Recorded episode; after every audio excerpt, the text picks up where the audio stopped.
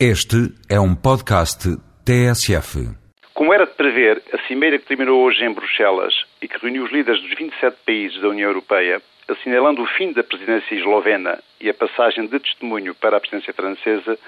acabou por centrar a discussão em torno das consequências do não irlandês, relegando para segundo plano a discussão dos graves problemas económicos que preocupam a Europa. Problemas que vão desde a espiral imparável do petróleo, cuja cotação duplicou no espaço de 12 meses, passando pelos riscos do Banco Central Europeu vir a subir as taxas de juro, em resultado da inflação da zona euro ter atingido os máximos dos últimos 16 anos, adicionando ainda o facto do crescimento este ano não atingir provavelmente metade dos 2,7% verificados o ano passado, que recomendariam uma política de taxas de juro contrária, ou seja, no sentido da baixa, dando condições para virmos a ter um euro menos forte face ao dólar, aumentando a competitividade das empresas europeias. Compreende-se que isso tenha acontecido, mas a questão é, a meu ver, grave, por duas razões. A primeira, de natureza política, porque sendo o Tratado de Lisboa, que os irlandeses acabam de chumbar, já um documento que já não tinha, a meu ver, a força mobilizadora mínima para conduzir a Europa às ambiciosas metas que ela própria traçou para 2010,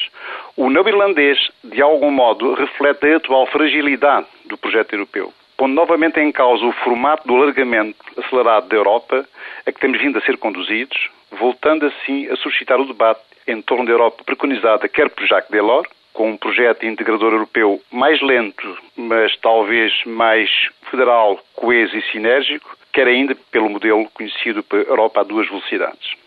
A segunda razão, de natureza económica, porque além de sentir que a Europa não consegue descolar sendo um espaço que perde todos os dias capacidade competitiva. As recomendações apresentadas hoje em Bruxelas pela Comissão para aliviar a fatura das famílias europeias, onde os custos energéticos têm uma importância significativa, são tímidas e pouco ambiciosas, como há dias disse Luís Amado, o nosso Ministro dos Negócios Estrangeiros. É, pois, por nos encontrarmos perante uma Europa cada vez mais indefinida em termos políticos e fragilizada em termos económicos,